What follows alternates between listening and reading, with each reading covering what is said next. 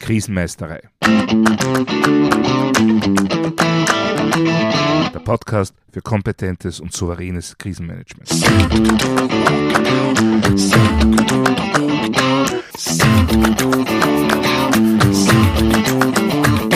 Hallo, ich bin Thomas Prinz von krisenmeistere.at.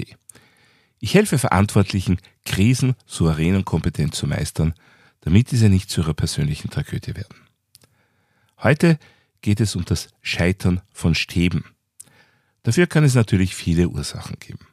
Einer der häufigsten ist schlichtweg mangelnde Vorbereitung. Nur weil ich einfach ein paar Leute in einen Raum setze und auf das Türtafel Krisenstab draufschreibe, heißt das natürlich noch lange nicht, dass da auch wirklich was Sinnvolles dabei rauskommt. Es braucht, wie immer, Ausbildung, Training und Übung.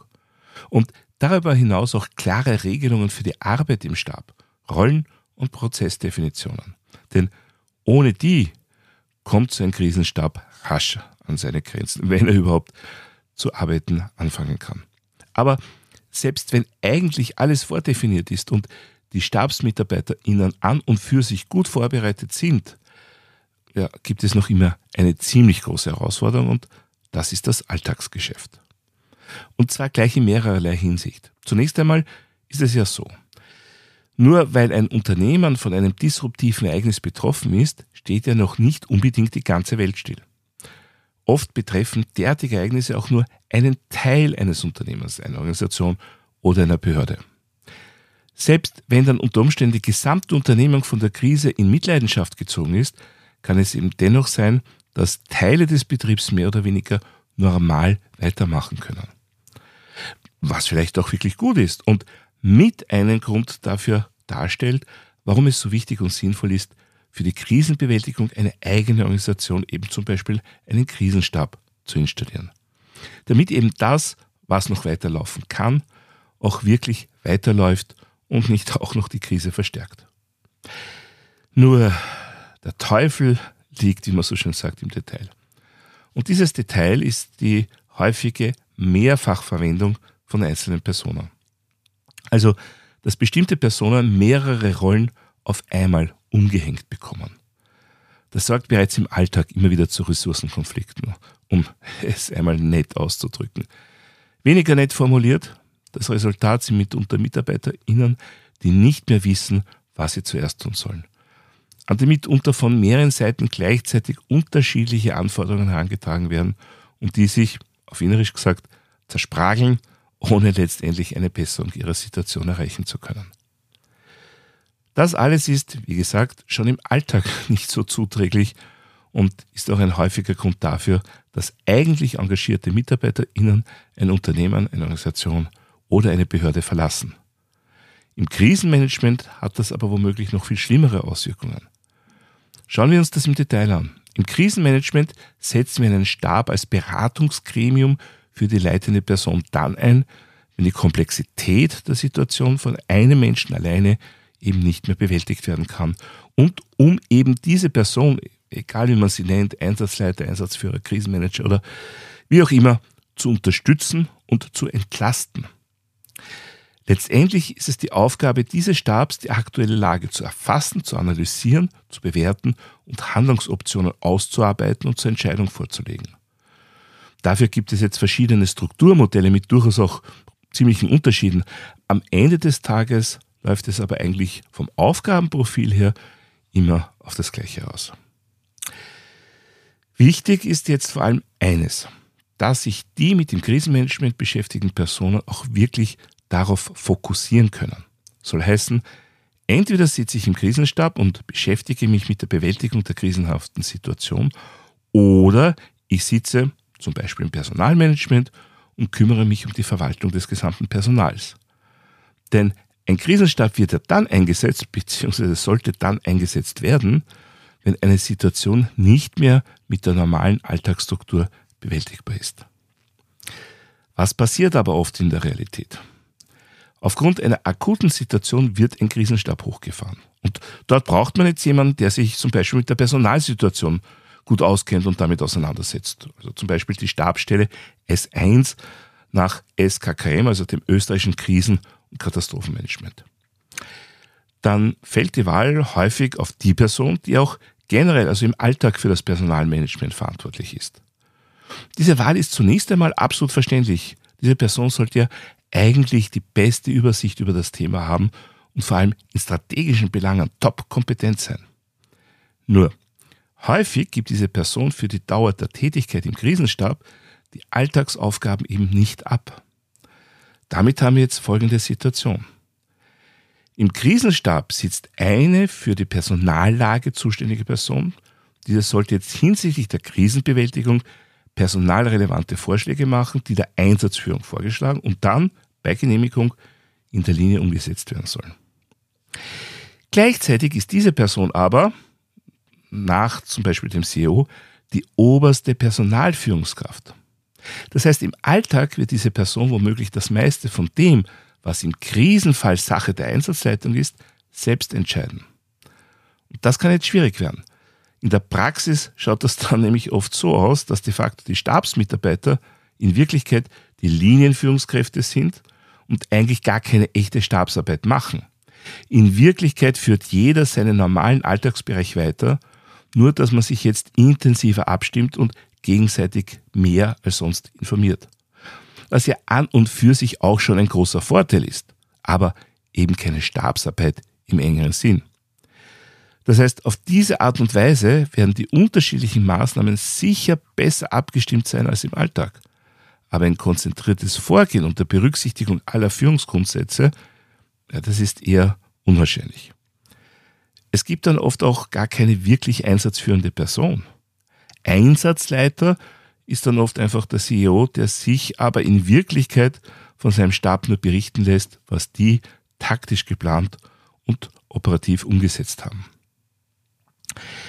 Habe ich eine echte Krisensituation, wäre es aber definitiv besser, das Instrumentarium des Krisenstabs so wie eigentlich gedacht anzuwenden. Das heißt, die MitarbeiterInnen des Stabs konzentrieren sich auf die Lagearbeit, stimmen sich ab und präsentieren der gesamtverantwortlichen Person Lage und Optionen. Und dann, auf Entscheidung dieser verantwortlichen Person, werden die Maßnahmen in der Linie umgesetzt, während der Stab bereits weiter evaluiert und plant. Dafür braucht es aber eine weitgehende Entkopplung von Stabsarbeit und Alltag bzw. Linienmanagement. Das bedeutet, der Personalchef bzw. die Personalchefin im Stab ist dort nur, unter Anführungszeichen, noch Stabsmitarbeiterin. Jemand anders, üblicherweise ein Stellvertreterin, übernimmt das Tagesgeschäft und die Linienführung. Und so können dann die Tätigkeiten sauber getrennt werden und jede Person kann sich auf die aktuell notwendige Rolle konzentrieren. Aber natürlich erhöht das sofort die Anzahl der notwendigen Personen. Denn ich brauche ja pro Rolle mehr als nur eine kompetente Person, damit sicher jemand verfügbar ist. Man ist ja auch mal krank auf Reise oder vielleicht sogar auf Urlaub. Also brauche ich, um bei meinem Beispiel zu bleiben, genug ausreichend ausgebildete und geübte Personen, um jederzeit sowohl das Personalmanagement führen als auch die Position S1 im Stab besetzen zu können. Und da wird die Personaldecke oft einmal sehr dünn. Da ist es dann aber auch überlegenswert, ob es wirklich einen Vollstab wie im Lehrbuch definiert braucht. Ob man nicht zum Beispiel gemäß der CNTS 1791 einen auf das individuelle Unternehmen zugeschnittenen Stab mit Fachkräften bildet, der nicht automatisch alle Top-Führungskräfte von ihren Alltagspositionen abzieht. Denn sobald sich Alltagsgeschäft und Stabsarbeit vermischen, sind eben womöglich für keine der beiden Aufgabenbereiche mehr ausreichend Ressourcen verfügbar. Das gilt es darüber hinaus auch besonders bei lang andauernden Lagen zu bedenken. Alles bisher Gesagte ist besonders dann relevant, wenn ein plötzliches disruptives Ereignis stattgefunden hat und es jetzt darum geht, in der heißen Phase möglichst schnell einen Weg zu finden, mit der Situation fertig zu werden. Was aber, wenn so eine Lage länger dauert? Nicht nur zwei Stunden oder zwei Tage, sondern vielleicht zwei Monate oder gar zwei Jahre.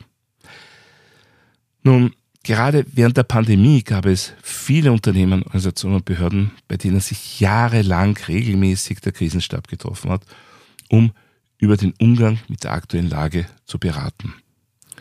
Und dort waren dann meist zunächst die zuständigen Linienmanager dabei und später dann vielleicht mehr und mehr sie vertretende SachbearbeiterInnen. Nur meiner persönlichen Meinung und Erfahrung nach waren das in Wirklichkeit dann meist keine echten Krisenstäbe mehr. In Wirklichkeit waren das dann Projektteams oder Kompetenzzentren oder Führungszirkel oder wie auch immer man das nennen will. Denn gerade bei so lang anhaltenden Situationen wird oft der Punkt verpasst, wo es eigentlich nicht mehr um akutes Krisenmanagement geht, sondern entweder um Change Management oder um eine bereits stattgefundene Veränderung der Umwelt. Das heißt, das Krisenmanagement tritt in den Hintergrund und das Alltag, sprich Linienmanagement, übernimmt wieder. Je klarer man diesen Punkt nun herausarbeitet und kommuniziert, desto besser für alle Beteiligten. Denn ansonsten stellt sich dann im Krisenstab irgendwann das Gefühl ein, dass man eigentlich nicht mehr weiß, was man konkret zu tun hat. Und genau das ist gegen Ende der Pandemie auch oft so geschehen.